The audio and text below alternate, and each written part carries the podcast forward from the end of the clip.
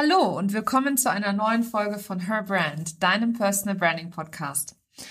Content ist der Schlüssel zum Herz deiner Wunschkundin. Denn wenn du weißt, was deine Kundin wirklich braucht, was ihr unter den Fingernägeln brennt, dann kannst du Inhalte teilen, die genau da ansetzen beim Problem deiner Wunschkundin. Nun ist es aber auch wichtig, dass dieser Content entsprechend optisch aufbereitet ist. Denn Inhalte werden auch visuell konsumiert, beziehungsweise meist sogar zuerst visuell konsumiert. Diese Woche habe ich mir dazu eine absolute Expertin in den Podcast eingeladen, Kati Ursinus. Sie ist Content-Design-Expertin nach Spanien ausgewandert und hat sich über die letzten zwei Jahre als Kreative in der Welt der Online-Marketer absolut etabliert. Wir sprechen über ihre eigene Personal Brand, übers Auswandern, wie sie sich ein Business geschaffen hat, das zu ihr passt und ihrem Leben. Und ich habe sie natürlich zu ihren Werten und ihrem Weg befragt. Dabei ist ein wirklich schönes Interview entstanden mit vielen Highlights. Und für die Instagram-Nutzer unter euch gibt es sowohl für Anfänger als auch für fortgeschrittene Katis Top-Tipps. Viel Spaß bei dieser Episode und los geht's! Herzlich willkommen zu Her Brand, deinem Personal Branding Podcast. Ich bin Nicole und ich liebe das Marketing, insbesondere Personal Branding. In diesem Podcast zeige ich dir meine Tipps, Tricks und Shortcuts zu deiner erfolgreichen Personal Brand und wie du mit einem bestehenden und erfolgreichen Offline-Business auch online durchstartest. Und jetzt viel Spaß mit dieser Episode.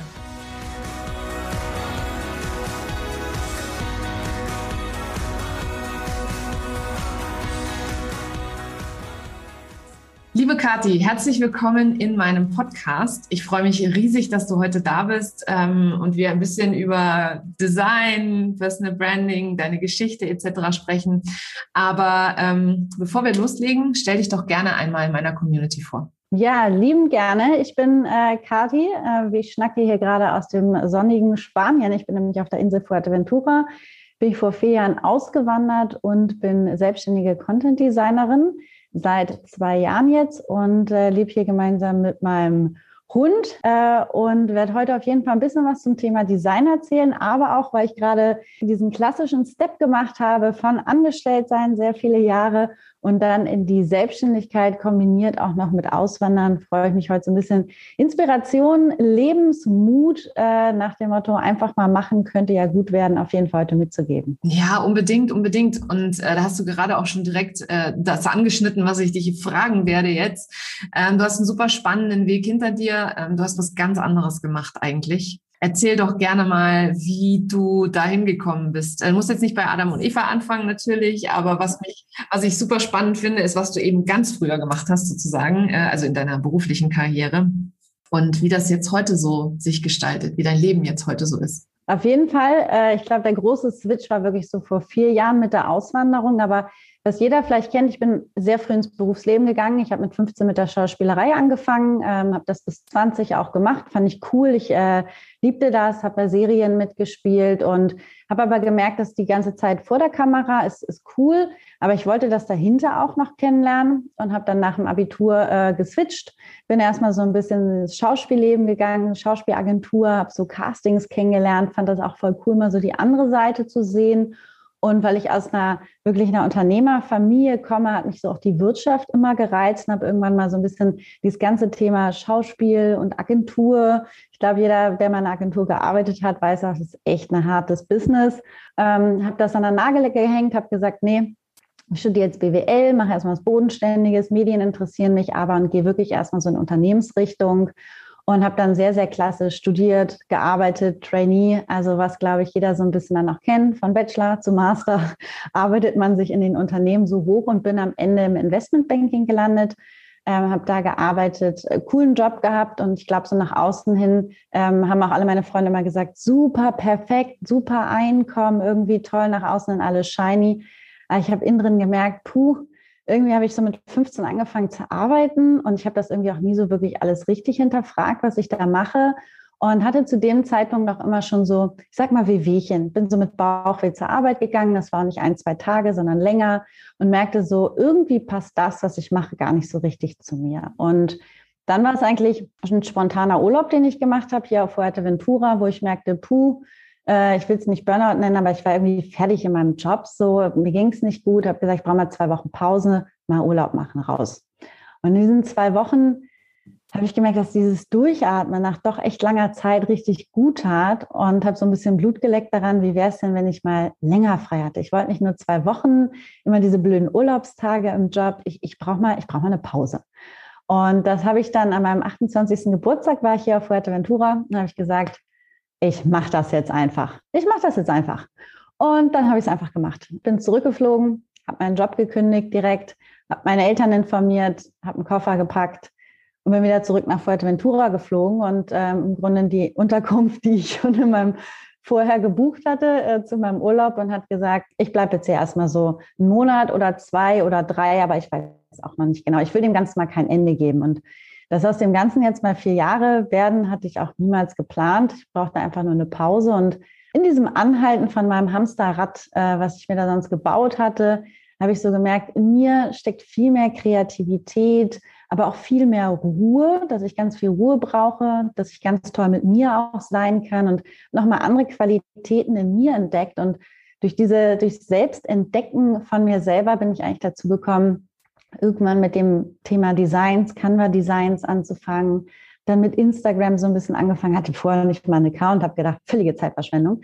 Äh, ich bin ja im Investmentbanking, ich will ja wirklich jetzt Geld verdienen und nicht irgendwie mein Leben posten oder sonst irgendetwas.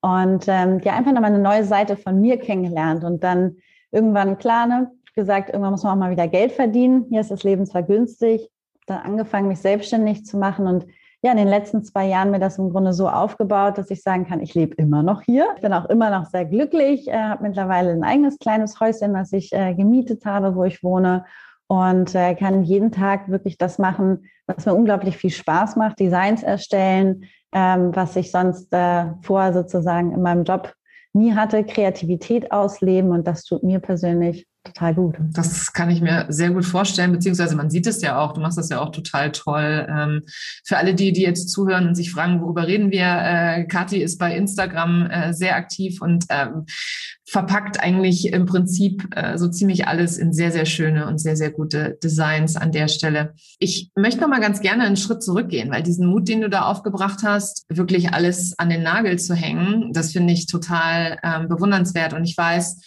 ähm, vor allem, ich war selber auch lange im Ausland. Äh, wenn man ins Ausland geht äh, und andere Leute sehen das so, dann ist das ja immer so ein bisschen sowas, oh Gott, wie kannst du das tun? Ja, kamen dir da auch mal zwischendrin Zweifel oder hast du da auch mal Ängste gehabt in irgendeiner Form oder mal eine Zeit lang schlecht geschlafen, weil du nicht wusstest, wo dein Geld herkommt sozusagen? Also den, den Schritt der Auswanderung, den habe ich ganz, ganz schnell gemacht, weil ich wusste, ich habe die Entscheidung hier auf Fuerteventura getroffen an meinem 28. Geburtstag habe ich gesagt, ich ändere jetzt mein Leben. Und zwar jetzt aber mal wirklich. Und das habe ich nur mit zwei Menschen besprochen. Äh, da bin ich nicht groß in Austausch gegangen. Was heißt ja auch besprochen? Ich habe gefragt, wie genau mache ich so ein Kündigungsgespräch. Äh, da habe ich mir einfach einen Tipp geholt. Aber ansonsten, ich habe das auch nicht mit meiner Familie besprochen, sondern ich habe alle Menschen informiert. Ähm, viele Menschen habe ich auch nicht informiert, sondern ich habe gesagt, ich mache das jetzt einfach für mich. Und als ich hier angekommen bin, Logo, da kommen übelst die Zweifel. Da fragt man sich, was zum Henker mache ich hier eigentlich? Aber ich habe ganz bewusst auch erstmal den Kontakt zu allen Menschen pausiert. Ich habe gesagt, ich, ich, muss jetzt erstmal jetzt hier so, wie man heute sagen würde, ich mache eine Instagram-Pause. Ich musste erstmal so eine Pause von dem restlichen Leben machen. So ein paar, ein, zwei Monate, drei Monate habe ich erstmal gesagt, ich, ich kommuniziere nichts nach außen und musste erstmal für mich klarkommen. Und dadurch hatte ich so ein bisschen diesen Input von außen rausgenommen, weil wir wissen in uns drin schon sehr gut, was richtig und was falsch ist und wir fühlen das auch. Wenn wir uns mit zu viel Meinung im Außen dann ähm, uns sozusagen beirren lassen manchmal, dann wird die Stimme im Innen, unsere Intuition, die uns wirklich in das Gute im Leben auch immer weiterleitet, ähm, die hören wir dann gar nicht. Und ich habe sehr viel Zeit in, in Meditation, wenn man es nennen möchte. Ich habe einfach still da gesessen, habe nachgedacht, habe in mich reingehorcht, äh, und geschaut, einfach so das mit mir auszumachen. Also das, was ich früher nie war, ich wollte einfach mal alleine sein. Mhm. Ja, Wahnsinn. Ach, toll. Ganz großartig. Vor allem dieses in Stille sitzen, das merke ich bei mir selber auch, wenn du so alles ausmachst, ne, die ganze äußere Welt, äh, vor allem die Social Media Welt einmal ausschalten und sagen, hier, ich muss jetzt einfach mal für mich sein. Das ist unglaublich viel wert. Hier in meinem Podcast geht es ja um das Thema Personal Branding. Mich würde jetzt mal interessieren, wie du deine eigene Personal Brand siehst und wie du sie auch steuerst. Passiert das, was wir nach außen sehen, mehr zufällig oder ist da schon sehr, sehr viel äh, Strategie oder Plan dahinter? Erzähl doch gerne. Ich würde sagen, wenn ich die Personal Brand ist halt das wirklich, was, was die Leute im Grunde von außen von mir sehen, meistens so auf Social Media oder in irgendeiner Form online. Äh, hier sind wenig Menschen, die was damit machen. Und da ist es so, ich glaube, die Leute sehen mich schon als Inspiration, was diesen Mut angeht, so ins Ausland zu gehen oder auch sich selbstständig zu machen. Und auf der anderen Seite auch ganz viel ähm, einfach, ich lebe meine Kreativität aus. Also ich mache einfach, also diesen, dieses Motto, was ich genommen habe zu meiner Auswanderung, das habe ich auch grundsätzlich in meinem Leben. Ähm, und das ist auch das, was ich möchte, nicht nur schöne Designs, natürlich, die sollen meine Leidenschaft und das, was ich sehe, meine Arbeit natürlich auch wahrnehmen können. Aber mir geht es dahinter darum, wo du auch gerade gesagt hast, inwieweit steuere ich das? Ich trenne schon zwischen persönlich und privat. Also ich möchte, ich bin schon sehr persönlich mit den Leuten. Ich zeige auch viele Einblicke, nicht nur meine Arbeit und das sind meine Kunden und äh, sehr, sage ich mal, businesslastig, sondern ähm, wenn ich verreise oder jetzt bin ich gerade in einem neuen Haus, weil ich dann eine Zeit lang arbeite, nehme ich die Leute mit, erkläre ihnen, warum ich hier hingehe. Also ist schon sehr persönlich, aber alles privat. Also niemand könnte eine Aussage wirklich über mein Privatleben treffen, ähm, ob ich einen Partner habe oder nicht. Äh, das, das würde ich alles nicht zeigen. Auch ganz viele private Einblicke. Ich lebe in der Sonne, aber ich würde mich nie im Bikini zeigen oder Fotos von mir damit in irgendeiner Form. Das ist für mich zu privat. Also das bin ich sehr ich. Und da unterscheide ich schon, dass ich sage, Instagram ist für mich mein Marketingkanal. Es ist Arbeit, da geht es um bestimmte Thematiken im Schwerpunkt. Äh, da ist es nicht ganz so spannend, was ich vielleicht zum Frühstück gegessen habe, wie bei Influencern, wo sie sagen, swipe up hier zu meinem Müsli, sondern ich möchte schon sehr auf mein Thema Content Design konzentrieren. Und da steuere ich meine Inhalte schon teilweise, aber ich plane das jetzt nicht alles vor, sondern es ist sehr, glaube, die Leute lernen Kati sehr authentisch und pure auch kennen, in meinen guten, in meinen schlechten Zeiten, wie ich mich weiterentwickle. Ich habe bewusst aber Sachen gelernt, zum Beispiel manchmal Ideen nicht zu früh rauszugeben, auch bei Instagram. Ähm, das habe ich so ein bisschen draus gelernt. Das steuere ich schon, wenn ich Produkte launche oder wie ich Sachen einführe, Thematiken. Da mache ich mir schon Gedanken drum. Das ist dann einfach auch businesslastig. Und halt einfach diese Grenze zum Privatleben wirklich gezogen niemand weiß, wo ich so wirklich wohne. Das sind für mich einfach so persönliche Grenzen, wo ich sage, das geht auch niemand etwas an. Ja, finde ich auch ganz wichtig. Also bei mir ist es natürlich anders, weil wenn man wissen will, wo ich wohne, braucht man nur ins Impressum gucken. Aber äh, das ist, ich kann das total nachvollziehen. Also für mich ist beispielsweise ist das Thema Kinder. Die sind halt, jeder weiß, dass ich Kinder habe, ähm, aber ich zeige meine Kinder weder in den Stories noch äh, teile ich Bildern, auf denen sie offensichtlich zu sehen sind, weil ich bin der Meinung, es sind ihre eigenen persönlichen Rechte an der Stelle und die nehme ich ihnen natürlich an, eben auch nicht ab. Ich teile auch nicht alles, was mir passiert. Äh, es gibt Dinge, die mir jetzt persönlich zu intim sind, äh, wenn sie dann tatsächlich passieren. Ähm, aber es ist, aber ich behalte mir vor, nicht vielleicht später doch darüber zu sprechen. Ne? Und ich glaube, du hast da ähm, das Wichtigste überhaupt gesagt. Man lernt Pure Kati kennen, aber man muss nicht alles über dich wissen. Das äh, ist auch überhaupt gar nicht für dich selber, muss ja nicht sein, ne? Also Leute, Leute. Und auch nicht alles glauben. Nee. Also was da sozusagen passiert. Es gibt Tage, an denen bin ich wahnsinnig schlecht drauf, aber es ist einfach in meinem Contentplan vorgesehen, dass ich jetzt hier noch über irgendwas Bestimmtes erzähle, weil das wichtig ist. Und dann muss ich mich auch zusammenraufen. Dann kommt dieses, okay, ich mache das jetzt. Nimmt man das Handy in die Hand, strahlt da einmal rein, macht seine Insta-Story und dann setzt man sich wieder hin und macht vielleicht was anderes. Also da darf schon so eine Diskrepanz da sein. Und du hast gerade was Wichtiges angesprochen. Authentisch sein für, bedeutet für mich auch nicht, dass ich alles ungefiltert direkt teilen muss, sondern ich behalte mir auch vor, ähnlich wie du es auch gesprochen hast, Ereignisse dürfen passieren, die dürfen mich tangieren. Ich muss darüber nicht bei Instagram berichten, aber ich kann es vielleicht Wochen später machen, wenn das Bedürfnis da ist. Also ich behalte mir auch einfach vor den Zeitpunkt, dafür bin ich auch selbstständig und kann alles selber entscheiden. Ich behalte mir den Zeitpunkt vor, wann ich über was auch sprechen möchte. Was glaubst du sind deine Top-Werte, Kathi? Oh Gott, ich wusste, dass du mir mit so etwas kommst, weil du immer so super in Positionierung und Werten und Begriffen bist. Ich kann dir das aufmalen. Ich bin Designerin. Ich kann dir ein Bild machen, in dem du meine Werte siehst. Ich kann es jetzt wesentlich, äh, wenn ich jetzt sage, das, das müsste ich jetzt in Wörtern nehmen. Also ich der Begriff Kreativität muss, glaube ich, irgendwo da auf jeden Fall rein. Auf der anderen Seite aber auch sehr stark Ordnung. Ich bin nämlich eine total zwiegespaltene Persönlichkeit. Ich brauche ganz viel Freiraum für meine Kreativität, einen ganz kreativen Kopf. In dem verliere ich mich auch manchmal völlig. Und auf der anderen Seite habe ich einen totalen äh, Strukturdiktator irgendwie in mir. Der braucht Listen und Pläne und Kalender und Timelines. Und der kreative Geist sträubt sich immer dagegen. Also ich habe äh, im Grunde beides in mir hart verankert und äh, versuche das aber auch rüberzubringen, dass man beides sein kann.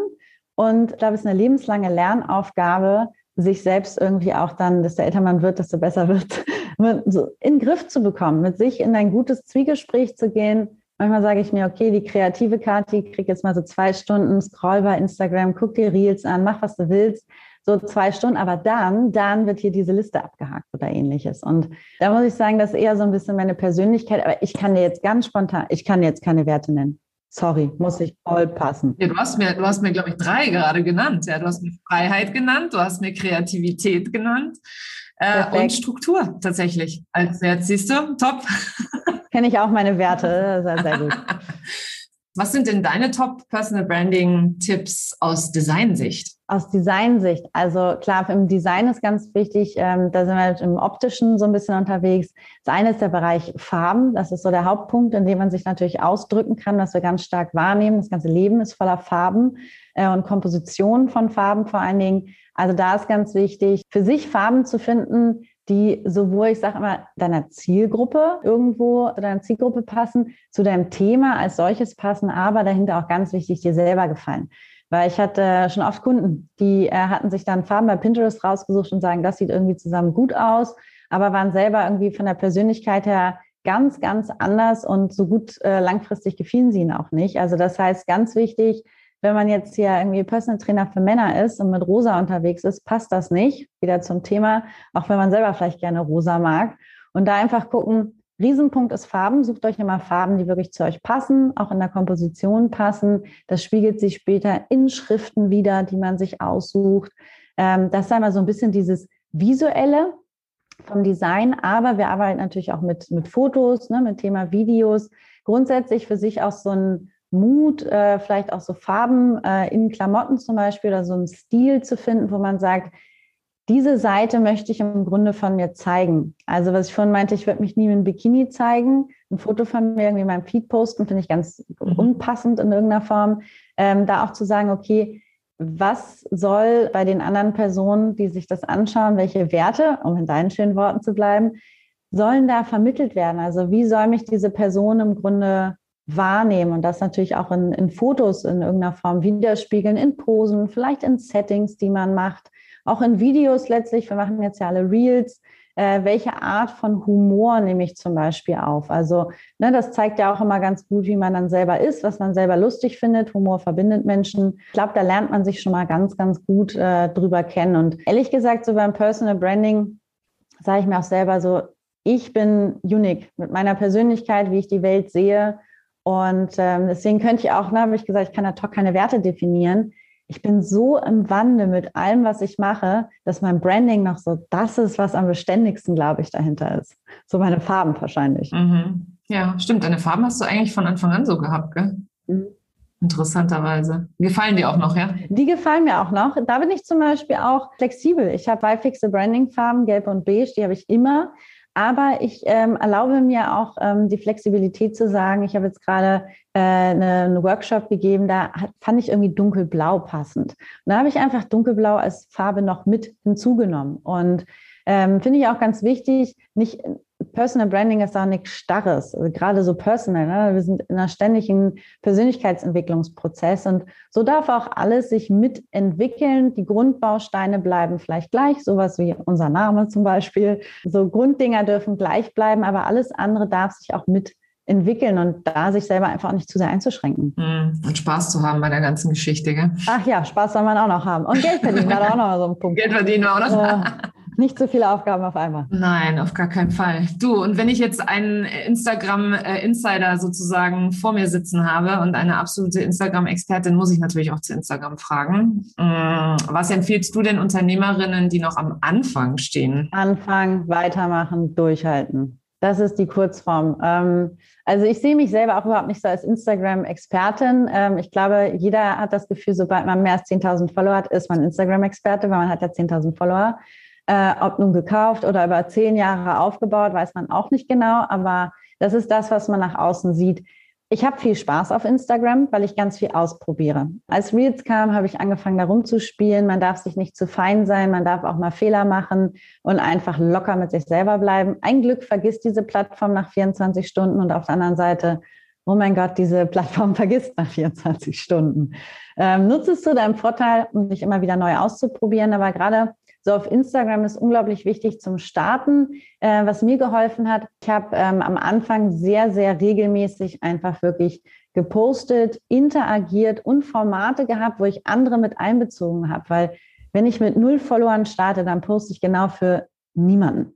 Und das ist wahnsinnig frustrierend am Anfang. Also so nicht ohne Grund sagt man, die ersten tausend Follower sind die schwersten. Ja, sind am schwersten nervlich zu ertragen, damit du erstmal da ankommst und deine ersten drei Storyviews, yes, drei Leute erreicht. Im wahren Leben schon 15 Leute gesehen, aber äh, man muss sich ja erstmal irgendwo anfangen. Und da kann ich eben nur den Tipp geben am Anfang, äh, finde Formate, wo du mit anderen kooperierst. Also gehe live oder stell äh, andere Accounts vor. Das habe ich am Anfang gemacht. Also wer sich mal die Mühe macht und fünf Minuten lang in meinem Account zu meinem Anfang zurückscrollt, der ist auch noch da, würde ich auch nicht archivieren, gehört mit zu mir. Da habe ich andere Accounts vorgestellt, die ich cool finde, die irgendetwas Tolles machen. Und wenn ich manchmal Glück hatte, ohne eine Bedingung dahinter zu setzen, haben die meinen Beitrag gerepostet und ich habe meine ersten paar Follower bekommen. Und dann mit gutem Content überzeugen und dann halt diese Leute halt auch halten. Und dann, deswegen meine ich, ne, durchhalten, weitermachen, weitermachen und immer wieder, wenn man sich sagt, so, oh, kein Bock, mach kurz einen Tag Pause, aber danach musst du halt weitermachen. Und das ist kein Overnight-Ding. Ich bin jetzt seit, ich glaube, mein Account gibt es seit zwei, zweieinhalb Jahren jetzt ungefähr. Und da habe ich so viel Arbeit reingesteckt, Leute. Das sieht man jetzt nur nicht. Also dementsprechend macht das mal zweieinhalb Jahre, dann seid ihr auch an dem Punkt. Aber dafür müsst ihr richtig ackern. Ja. ja, dieser Übernachterfolg, ja, der dann irgendwie zwei, drei Jahre gebraucht hat, um über Nacht also so auszusehen, als wäre es über Nacht. Gell? Da wäre ich richtig ausgeschlafen. Wenn ich zweieinhalb Jahre geschlafen hätte, oh, da wäre ich ja mit Babyface aufgewacht. Und erfolgreich auch noch. Ich sag's dir, das nehme ich auch. Auf alle Fälle. Jetzt haben wir die, die am Anfang stehen, die müssen erstmal lernen, durchzuhalten, beziehungsweise deine Regelmäßigkeit reinzubringen. Was ist denn mit, äh, was gibst du denn für Leuten wie mir beispielsweise als Tipp für meinen Instagram-Account? Ich mache das jetzt auch schon seit zwei Jahren. Ich bin leider nicht bei den 10.000. Ich bin bei, keine Ahnung, drei oder dreieinhalb oder irgendwie sowas in die Richtung. Ähm, und ich poste tatsächlich auch regelmäßig. Was kann man da tun? Dein Account kenne ich ja ziemlich äh, gut, bist auch schon eine Weile bei Instagram unterwegs. Und da mache ich immer zwei Sachen. Also das eine ist wirklich ähm, zu analysieren von deinem Content. Da gehe ich selber bei mir ganz, ganz hart in die Statistiken rein. Ich gucke mir an, welcher Content läuft gut, warum. Welche Community-Aktionen kamen vielleicht gut an, welche Posting-Formate und auch von den Designs äh, von den Inhalten kamen gut an und dann wirklich ähm, auf, über den Tellerrand hinausschauen und sagen, okay, was machen andere, nicht nur aus meiner eigenen Sparte, sondern insgesamt, welcher Content wird auf Instagram gerade gut ausgespielt. Damit meine ich nicht nur Reels, sondern ich analysiere wirklich meine Explore-Page und gucke, welche Art von Designs laufen da einfach gerade gut. Vielleicht auch, welche Fotos werden da gut ausgespielt. Äh, bei Reels ist nun jetzt sehr einfach. Scroll da zehn Minuten lang durch, nimm irgendwie einen Trendsong, den 21.000 andere Menschen auch schon genommen haben, setz dein Video rein und dann äh, hast du halt einen Reel-Trend sozusagen mitgemacht. Also da ist eine ist, den bestehenden Content halt wirklich, das ist ja auch die Base so ein bisschen, das ist ja meistens sehr mehrwertlastig, auch dann wirklich zu optimieren in Form von dem Design, alles rauszuschmeißen in Insights, wo man merkt, okay, das hat einfach nicht so gut funktioniert und dann neue Sachen aufnehmen, weil auch Instagram verändert sich ständig. Also wo früher noch Bilder funktioniert haben, einfach nur mit Hashtags darunter, musst du jetzt Captions schreiben. Jetzt darfst du nicht mehr nur ein Single posten. Nein, du musst mindestens einen Karussellpost aus mehreren machen. Die letzte Seite ist ein Call to Action. Du erzählst ganze Geschichten innerhalb eines Posts. Also diese Plattform hat sich auch verändert. Das, was vielleicht noch letztes Jahr gut funktioniert hat, funktioniert dieses Jahr nicht mehr. Und da ist ganz wichtig, äh, ein bisschen auch diese Trends zu analysieren, zu gucken, was andere einfach machen, was diese Plattform optimal ausspielt und selber so einen Content auch zu erstellen und dann wieder von vorne Insights auswerten. Bleibt das in meinem Portfolio, dieses Format? Kam das gut an? Wenn ja, weitermachen. Wenn nicht, zack, wieder rausschmeißen und dann wieder einen neuen Trend aufgreifen. Ja. Naja, super Tipp an der Stelle.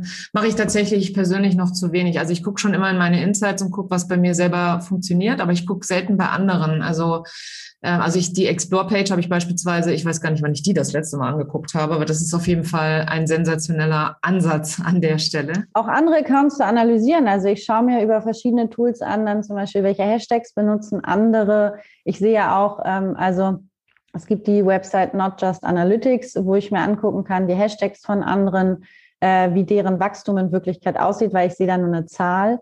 So, aber wie hat sich das entwickelt? Seit wann gibt es eigentlich diesen Account?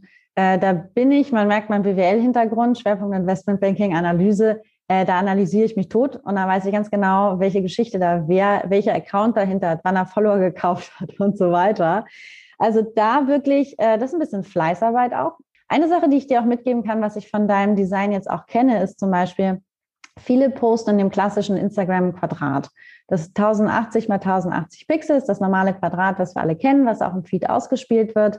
Aber wir haben auch die Möglichkeit, in einem Porträtformat zu posten, also 1080 mal 1350 Pixel. Bedeutet, das Ganze ist ein bisschen höher von, ne, von der Höhe her. Das heißt, wir nehmen mehr Platz auch ein im Newsfeed, wenn jemand unseren Poster sieht.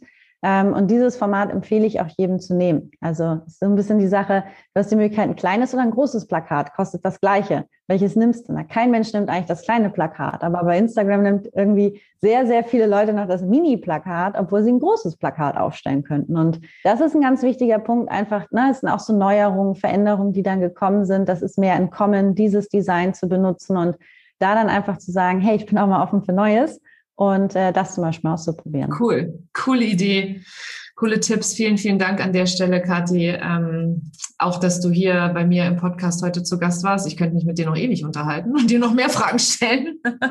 Aber wenn ich nach der Zeit gucke, würde ich sagen, ist das hier ein Rap. Vielen, vielen Dank, dass du heute hier warst. Ähm, für alle, die zuhören gerade, äh, ich packe euch alle Links zu Kathi ähm, in die Show Notes, auch zu ihrer Website und natürlich zu ihrem phänomenalen Instagram-Kanal. Falls du sie noch nicht kennst, ähm, schau unbedingt bei ihr vorbei. Äh, sie macht unglaublich coole, schöne Sachen, aber auch verrückte und moderne und spannende und ja, du probierst dich halt einfach aus. Das ist mega cool. Mir macht das Spaß. Dein Account macht mir Spaß persönlich. Ist, glaube ich, auch einer der wenigen, wo ich von Anfang an dabei war und auch immer noch dabei bin. Von dem her vielen Dank. Das ist doch mal ein Riesenkompliment, wenn man, wenn Follower auch noch eine längere Zeit bleiben. Ja, was mir ganz wichtig war, wirklich einfach nochmal rüberzubringen. Instagram ist halt eine visuelle Plattform. Das Design, darum kommt man nicht drum rum. Design ist mehr als nur schön aussehen, sondern ihr merkt es an meinem analytischen Denken zum Teil.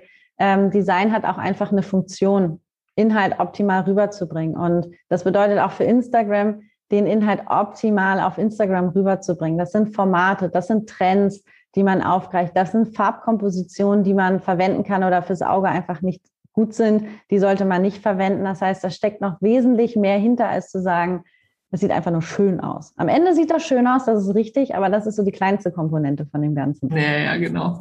ah, cool. Vielen Dank, liebe Kathi. Vielen lieben Dank dir. Ciao. Ciao. Das war sie, die heutige Episode von Her Brand. Wenn sie dir gefallen hat und wenn du gerne anderen weiterhilfst, dann teile diese Episode auch mit Unternehmerinnen, die meine Tipps und Inhalte ebenfalls gebrauchen können. Wenn du den Podcast in deiner Community teilst, dann vergiss nicht, mich zu verlinken. Vielen Dank, dass du heute dabei warst und bis zum nächsten Mal.